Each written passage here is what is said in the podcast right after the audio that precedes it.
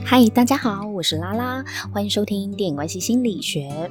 最近呢，有两部人间抓鬼的故事在 Netflix 上面播出哦，但是评价和人气呢都差蛮多的。那我两部都有追，也因此感受到两部的明显差异。第一部呢是韩剧的《驱魔面馆》。故事设定呢，就是来自地府的灵界执法者，专门找寻人间陷入昏迷的人，然后呢，就依附在他们身上，让他们恢复清醒。简单来讲，就是还他们一条命啦，让他们捡回一条命，然后也让他们拥有比常人更加强大的体力跟特殊的神力。但是代价呢，就是要他们替地府抓鬼，因为有一些恶鬼从地府逃跑嘛，所以呢，他们就找这些陷入昏迷的凡人，然后附身在他们身上，然后让他们成为有一点像地狱使者的概念，要负责把鬼抓回地府去。但是呢，他们是人，是肉身，也会在抓鬼的过程中死亡的。就是说，虽然你有这个神力啊，或者是比较过人的体力，但是基本上你还是肉。身呢，你就是平凡人，你还是有可能会死的。那这些陷入昏迷的人呢，必定也经历过生命悲惨的苦痛，才会让自己的生命陷入濒死边缘嘛。对，那在濒死的边缘，因为呃地灵界的这些执法者呢，还他们一条命，所以他们就会呃把这条命用在抓鬼上面，用的。更有贡献一点，更有价值一点。这个是韩剧的《驱魔面馆》在讲的故事。那其实它现在还没有演完，呃，目前就是每个礼拜六日都会播更新两集，对，所以也还没有看完。那大家如果有兴趣的话呢，现在就可以在 Netflix 上面看到了。那另外一部呢是台剧，叫做《天巡者》。天巡者呢，他的故事就是在讲说，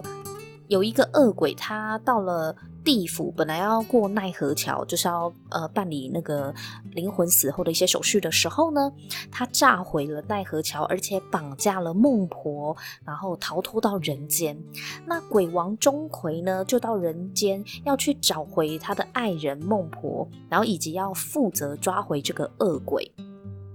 所以其实两个故事呢，都是关于人间抓鬼的故事，但是正反两方的战力呢，非常的不平均。驱魔面馆是拥有特殊能力和体力的人，基本上他们也是人哦，要跟恶鬼附身的人对抗。那一开始就有队员在任务过程中牺牲了，第一集就有一个队员就是被恶鬼杀死了，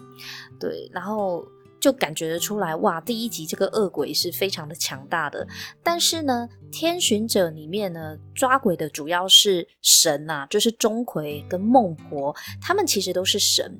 然后还有城隍爷啊跟秦广王的相助，所以神呢对上一个看起来不怎么样的恶鬼。恶鬼那一方就感觉很弱，再加上天巡者里面的重点其实蛮大篇幅是在讲钟馗跟孟婆浪漫的感情戏，所以整体看下来，这个反派的刻画呢就没有驱魔面馆来的成功哦。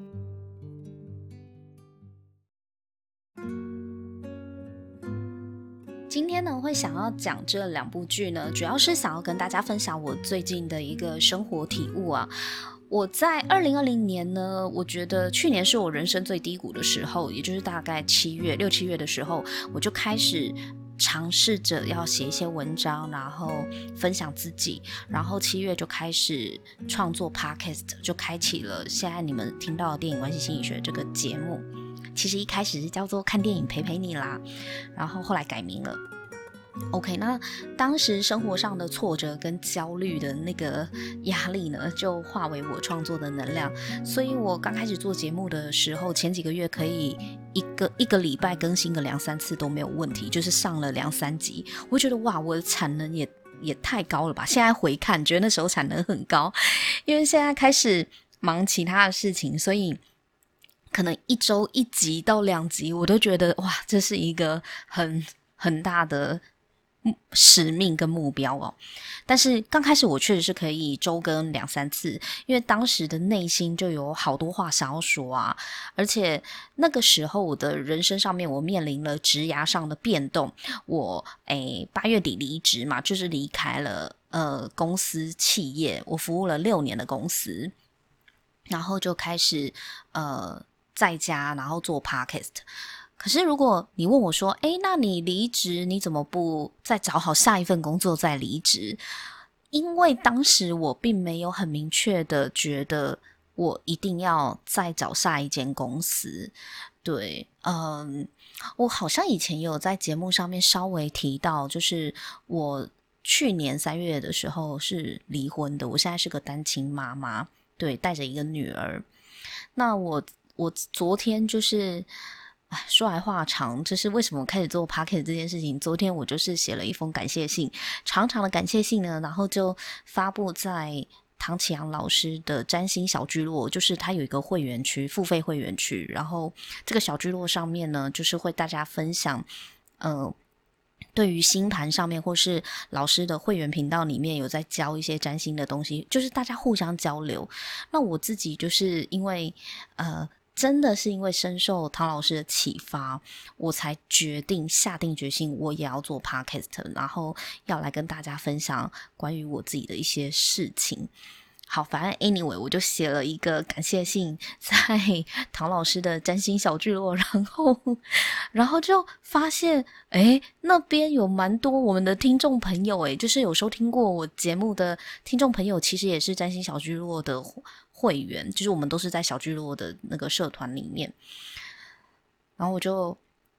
很开心啊，就是呃。不管你有没有在占星小聚落，也许现在正在听节目的你，你不知道什么是占星小聚落，或你没有在那社群当中，都没有没有关系，我还是可以在这里，就是在 Podcast 里面重新再讲一次。其实我为什么会做 Podcast，并不是大家，嗯，可能大家想象中的那么的风光哦，或是那么的平静。因为我前几天去上那个来晚八宝粥，就是好事联播网他们自己呃办的一个节目，叫做来晚八宝粥，也是 podcast。那我就上他们节目当来宾受访的时候。主持人妮妮呢也有问我说：“诶，你为什么会开始想要做 podcast 啊？因为去年二零二零年就是 podcast 元年嘛，所以我知道很多人是因为看到这是个趋势，然后也是某一个自媒体声音的自媒体的发展才投入制作节目的。但是对于我而言，我并不是因为嗯它是个趋势，我只是。”呃，我不想露脸，所以我没有办法做 YouTube。然后，呃，剪影片也很耗时。我以前的创作方式就是文章啦，就是用文字。但我觉得用声音的话更更符合我我的个性，因为我很喜欢跟人家聊天。你可以听得到我真实的声音，我的情绪跟我的口吻。我觉得这个是可以更贴近跟人家分享的方式。所以我在我人生最低潮的时候呢，就投入了 Podcast 的分享，所以其实它背后是是不是很好、很舒服的人生感受？这个故事就是也跟大家分享一下，也跟我今天要跟大家分享的生活体悟有关系啊。就是我去年三月底离婚，然后八月底离职嘛，就是人生很重要的两大挫折都在去年发生了。然后我刚好就是在这挫折的中间呢，创立了。电影关系心理学，所以这对我来讲是很特别的一个选择。我觉得要把自己的过往可能不是那么光彩，或是不是那么风光的经验跟大家分享，就有点像是你要穿着内裤，然后走在大家的面前一样，这是非常赤裸的感觉。但是如果这件事情呢，是可以帮助到，嗯，可能跟我有同样遭遇的人，或是正在面临某些挣扎的人的话，我就觉得值得，因为我从唐老师的身上也获得了他分享他过去自己节目停掉了，然后他。顿时也没有收入，收入也不稳定。可是他就自己开始自己录影片，然后走到现在开直播，越走越越顺，规模越来越大。然后也因为他这一段的经历，就是鼓励到当时陷入谷底的我。我当时真的是完全失去了人生的方向，就是我觉得我自己是个很糟的工作者，我在工作上面也受挫，我就觉得我工作做得很烂，做不好，然后自己带着女儿。我也没有时间陪他，然后每天晚上就是匆匆忙忙带他回家，就要哄他睡觉，就是焦头烂额的工作生活失衡。我觉得我自己妈妈这个角色也做不好，反正我什么角色都做不好就对了，就觉得自己很没用。就觉得没有资格活在这世界上，当时啊是真的很厌世，对。可是听到唐老师六月多的分享，我就突然燃起了一个希望，就会觉得哇，就是我一直很崇拜的国师，我们的师父，他原来也有经历过这样子呃痛苦的一段遭遇，这么挫折的一个经历，但是他现在。做得非常的好嘛，就是他的直播，不管是 YT 还是 FB，然后呃，就是各个规模，大家看起来好像他很风光。可是因为我在很很早很早，他刚开始录影片的时候，我就有订阅他的 YT，所以我真的是一路看他是摸索上来的。我也发现说，哇，他也真的是靠自己走出一条自己的路。虽然我不知道他为什么要录影片，他分享哦，因为他呃。在上一个工作，就是本来是通告来宾，节目关掉之后，他其实对他来讲就是失去了一个一个工作，一个很稳定的收入跟很稳定的工作，但是反而把他推向了一个未知的。的路，他才开始经营了自媒体。我就觉得这个分享是很有力量的。原来我们走进了我们以为的死胡同，就是死巷，前面就是一个墙壁，你哪里也出不去了，然后也后退不了的时候，你就要想办法爬墙、翻墙，或是挖一个洞。你总之，你就是一定要透过一条路自己走出去。那这这一段话呢，就支撑了。当时很厌世的我，就是我就觉得，哦，就是其实唐老师可以这样子走过来，他也遇过跟我们很像的境遇，我是不是也可以像他一样？我就会对自己有了期待，所以我就也想要开始分享自己，然后开始去创作。所以我昨天就是写了很长的一篇谢谢感谢文，然后真的要谢谢唐老师，就是启发了我做 Podcast 这件事情，然后。所以我后来因为在工作上面真的身心不堪负荷，就我觉得当时我是没有办法在职场上面再做那再做那样子的工作。我之前是做业务工作的，对，我觉得我可能要重新的评估一下我的职涯，就是我应该要过我想要过什么样的生活，才能够兼具母亲跟员工的角色，就是工作生活要怎么样去平衡。所以我就决定暂别职场，就是辞职，然后，嗯、在家里。那当然，其实在家一定会接受到家里人的一些经济上的帮助嘛，对。但是同样也背负了他们很多的期待跟质疑，还有压力啊。他们就会觉得你应该要赶快去找一份正职的工作啊。然后，呃，为什么整天在家录这什么 podcast？因为我的爸妈不会了解。Podcast 是什么东西？即便我跟他解释了，但是他们就很难很难跟我们一样的角度去看待这个趋势，因为毕竟他们也不是这个族群的人，所以我就就是每次都会面临。就是他们的质疑，我是不是应该要去找一份正职的工作？可是我自己内心就非常的清楚说，我真的只有这条路吗？只有回到某一个机构、某一个公司底下，然后每天就是要外出，把自己的八个小时的时间耗在某一栋大楼里面，然后不管怎么样，就是六点才能走，然后回到家呢，都可能就是八点多才能陪小孩。这是我想要过的生活吗？我知道不是。我自己想要重，我反正我自己就重新思考了一下，我想要过什么样的生活，我想要用什么样的方式赚钱，我想要付出什么样的能力去赚取我要的报酬。我其实都在思考这件事情，但是思考这件事情真的不是一两天就能够。想想到答案的，他真的需要自己去碰撞，自己去摸索。但是，当你还没有想到答案，或是你没有做出结果，你没有赚到别人觉得可以的收入的时候，你就是要扛那个压力啊。那那个压力又来自于你最亲近的家人的时候。我记得我九月、十月的时候也是压力大到快要崩溃，就是觉得啊，算了，是不是随便去找一份工作，反正有个几万块进来，我爸妈就会闭嘴的那种感觉。对，但是我要感谢我自己，还好我没有这样就这样乱走，就是为了别人符合别人的期待就呃乱走一通。我还是很沉着，就是默默的耕耘我的 Podcast，直到呃后来就是接了一个案子，就是帮某个企业做 Podcast，帮他们做节目制作。然后也推上了轨道，帮他们节目上架了之后，开始经营，一切都看似诶好像越来越好，渐入佳境的时候，那我的收入也比较稳定，而且我跟这个企业的合作呢，是可以在家工作的，所以我现在就是做了一个。我最喜欢做的事情，我就是喜欢跟人家聊天。我好喜欢跟别人从对谈里面获得一些启发，就是从别人的生命故事里面，我可以去学习到一些事情，然后我也可以分享我自己的生命故事来跟大家一起交流。这就是我很热爱的事情。那我又可以，呃，我的工作又可以做我热爱的事情，然后给我一个。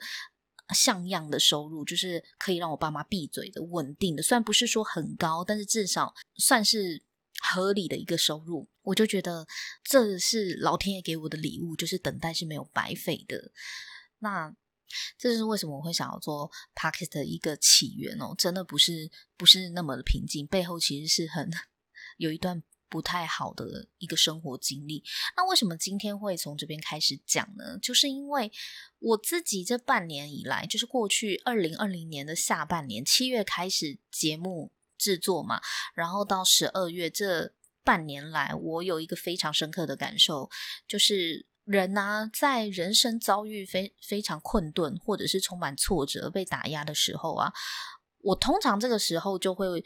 有比较多的创作灵感。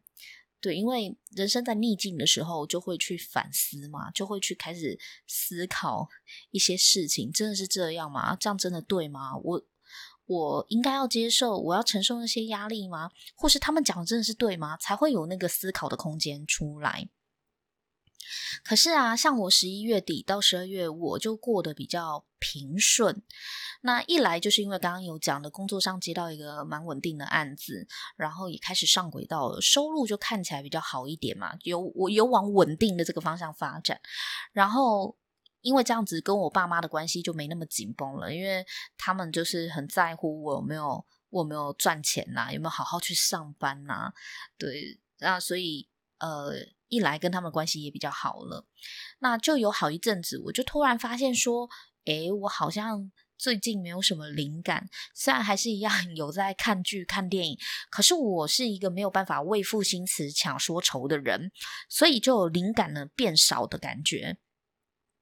直到前两个礼拜呢，我又被我爸妈骂了。反正就是我们很容易为了一些事情吵架，他们就对很多事情都有意见啊。就是呃，你穿的衣服，你帮小孩子穿的衣服，你教育孩子的方式，你给小孩吃什么，什么都可以念。对，我相信那个很多妈妈应该跟我有同样的感受，就是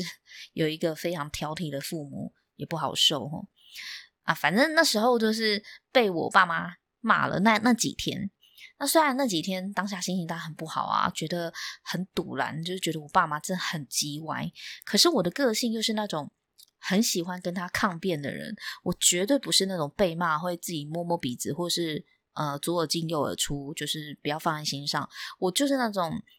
好啊，你要这样子讲我，那我们就来讨论看看这件事情，你的观点真的有道理吗？你会不会太自以为是？反正我我就是会跟他们。嗯、抗辩，对，所以可是因为这个 喜欢跟他们抗辩的这个个性啊，所以在他们眼里，我应该就是不孝女，就非常叛逆的人。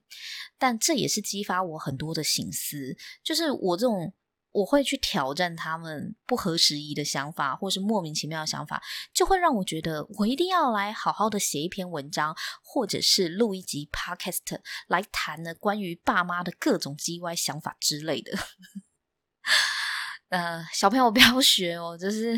哎，我就是比较叛逆一点嘛，所以就在被骂的那几天呢，我就文思泉涌，哇，那种好久没有这种累积好多愤怒、积怨已久的感觉，想要分享了。然后呢，我就突然想通了一件事情，原来人在顺境的时候，真的比较没有创作的灵感呢。那我爸妈这么叽歪，他们的嘴是真的很伤人的，讲话真的很难听。我听过的朋友都觉得很可怕。对，但是如果不是他们的刺激跟诱发、触发，我可能呢也写不出能够让人产生共感的作品。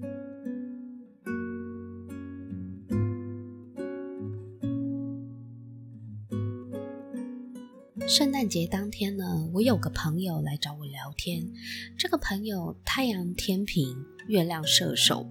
我大部分的时间呢都感受到他很乐天的感觉。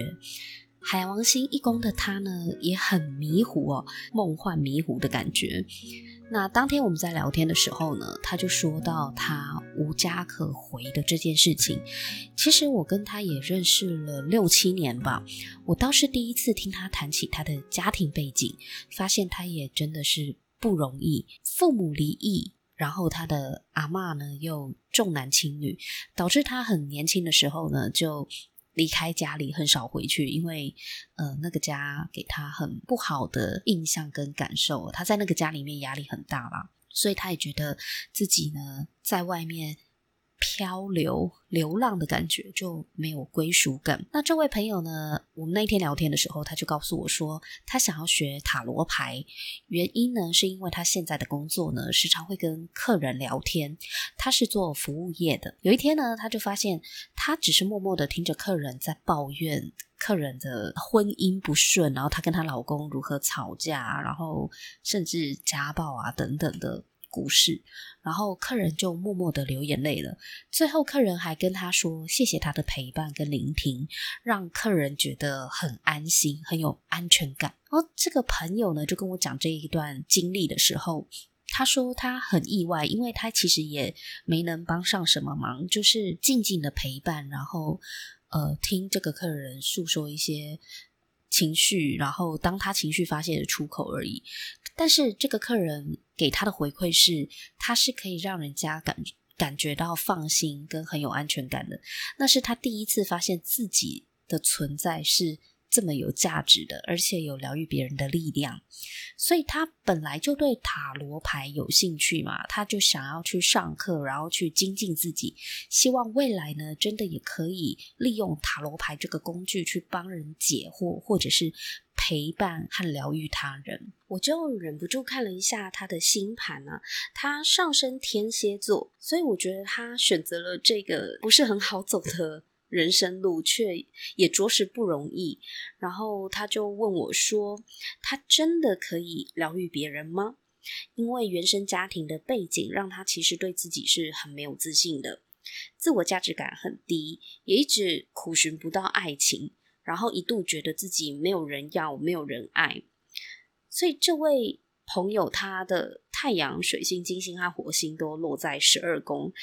我看着他的星盘，然后听着。他讲他的一些过往人生经验，听着听着也不免替他感到心疼啊，因为这真的是一个充满考验、业力和挑战的一个人生历练，所以就觉得哇，真的是他没有跟我说，呃，我还不知道原来我们认识这么久，他有一个这么的不堪的过往，这么痛苦的过往。他跟我说呢，他觉得我很厉害，会做 podcast，而且好像做的也累积了一段时间，有一些成果。他认为他很羡慕我，我就苦笑的跟他讲说：“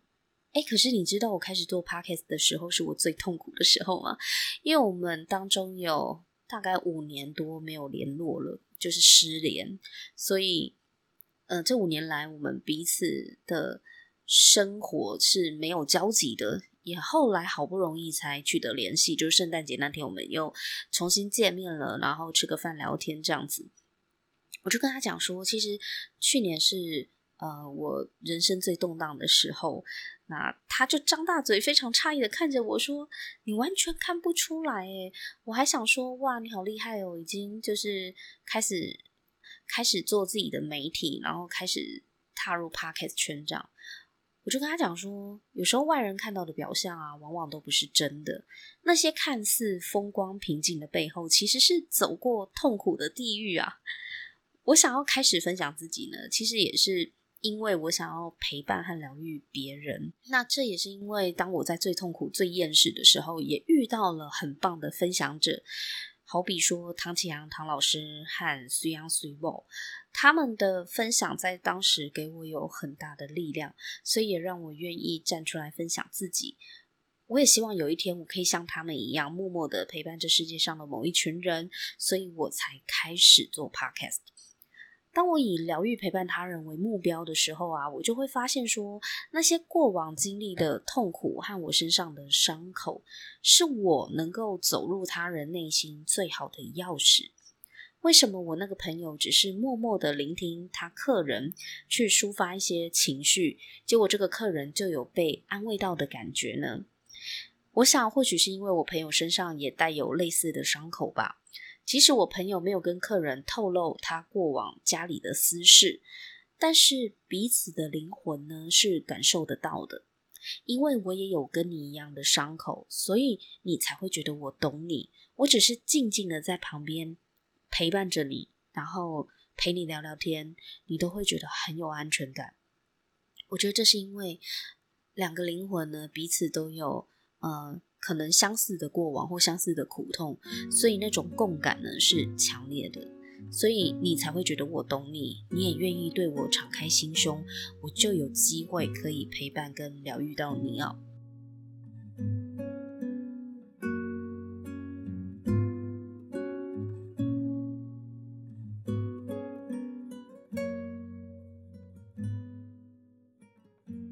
我身边也有蛮多家庭幸福、婚姻美满的人，他们呢也当中也不乏有一些人是很想要帮助别人跟贡献，或者是自己有在呃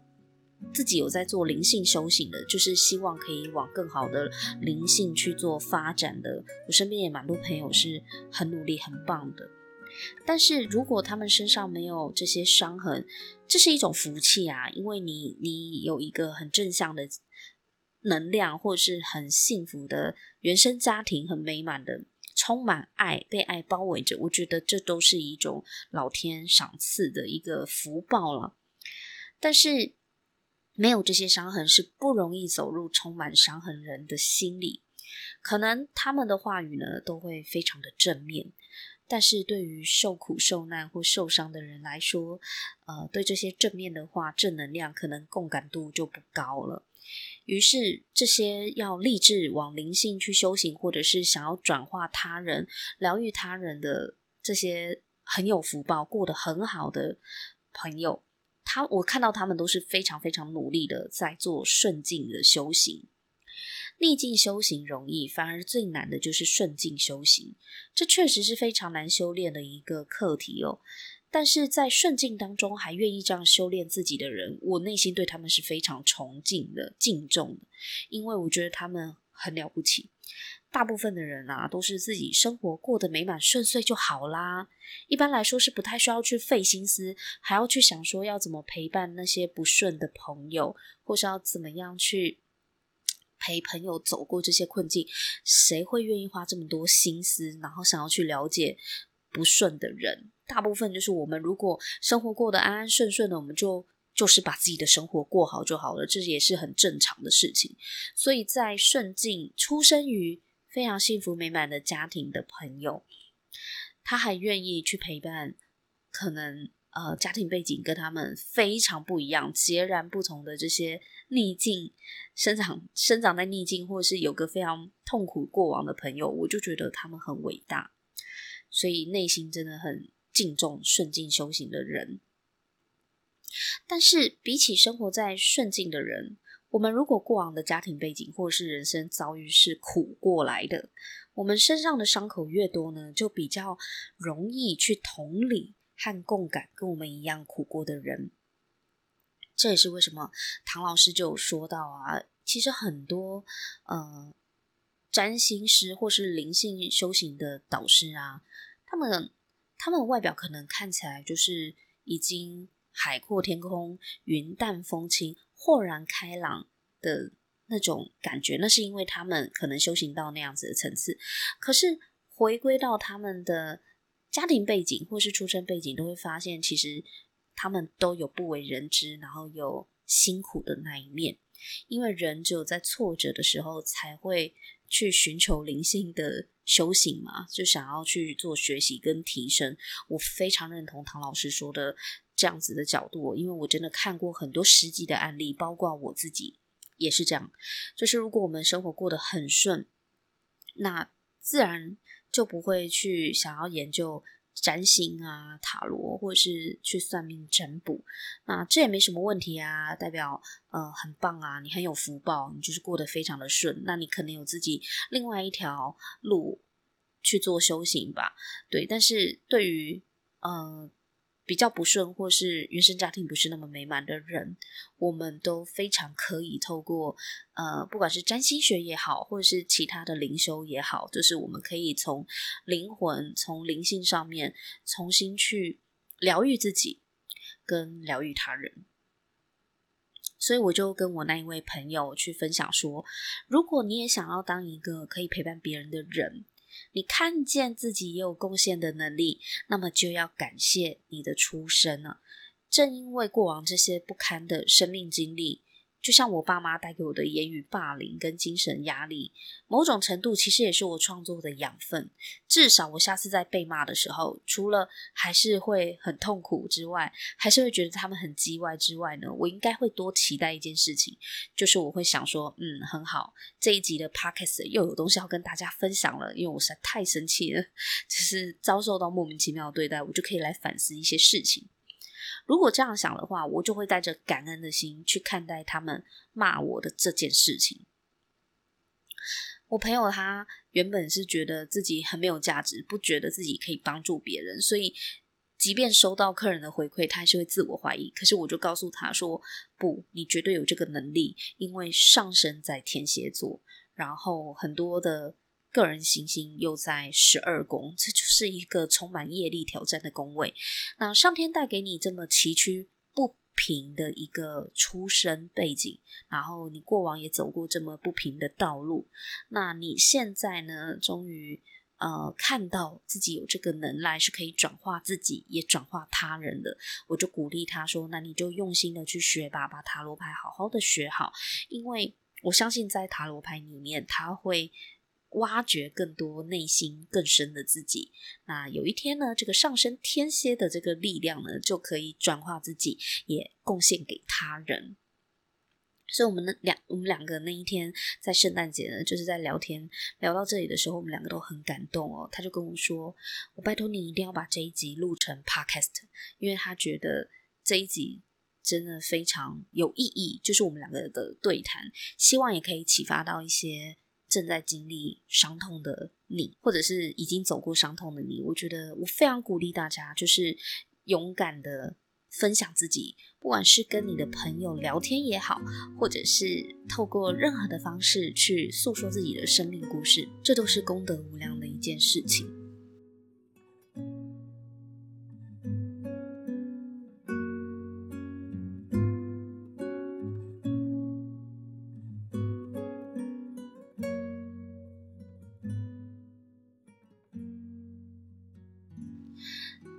天巡者》跟《驱魔面馆》这两部戏里面啊，刚刚有讲到，一开始我们有说嘛，他们落差最大的就是反派的塑造，反派塑造的好，就会带动这整部戏的品质，就会让整个结构呢更加逼真嘛。因为你反派要够坏，我们才会觉得这个正派的角色很厉害。如果你的反派很弱，就会觉得好像这英雄也没有太强，因为他的对手太弱了。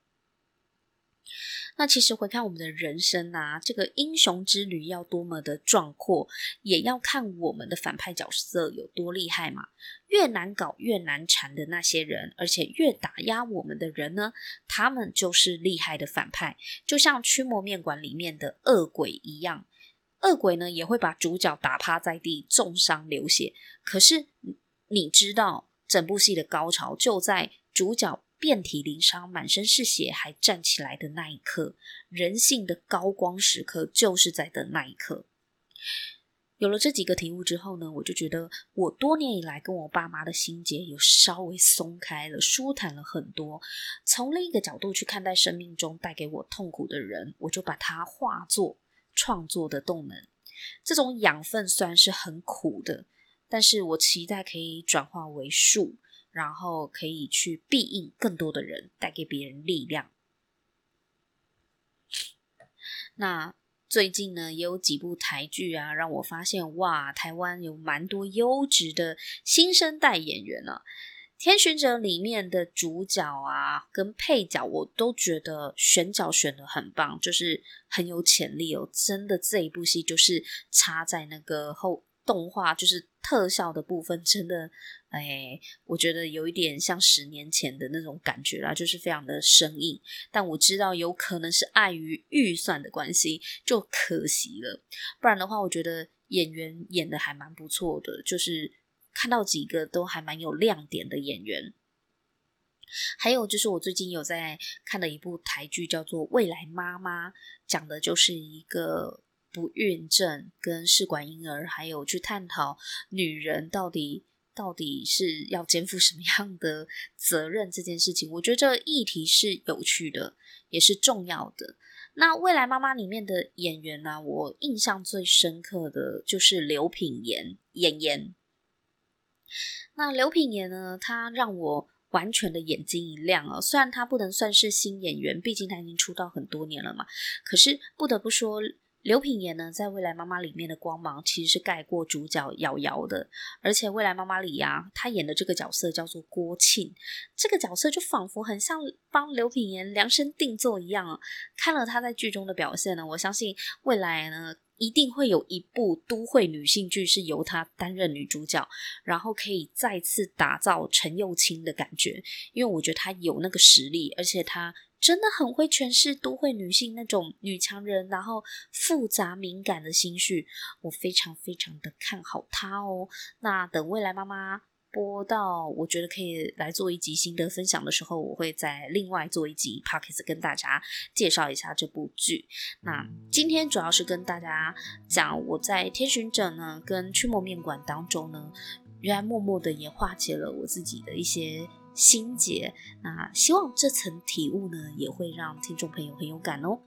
好，那今天我们就跟大家分享到这边。如果你喜欢我的分享的话呢，也请到 Apple Podcast 帮我打新评分和留言，我会非常感谢哦。那我们下次见了，拜拜。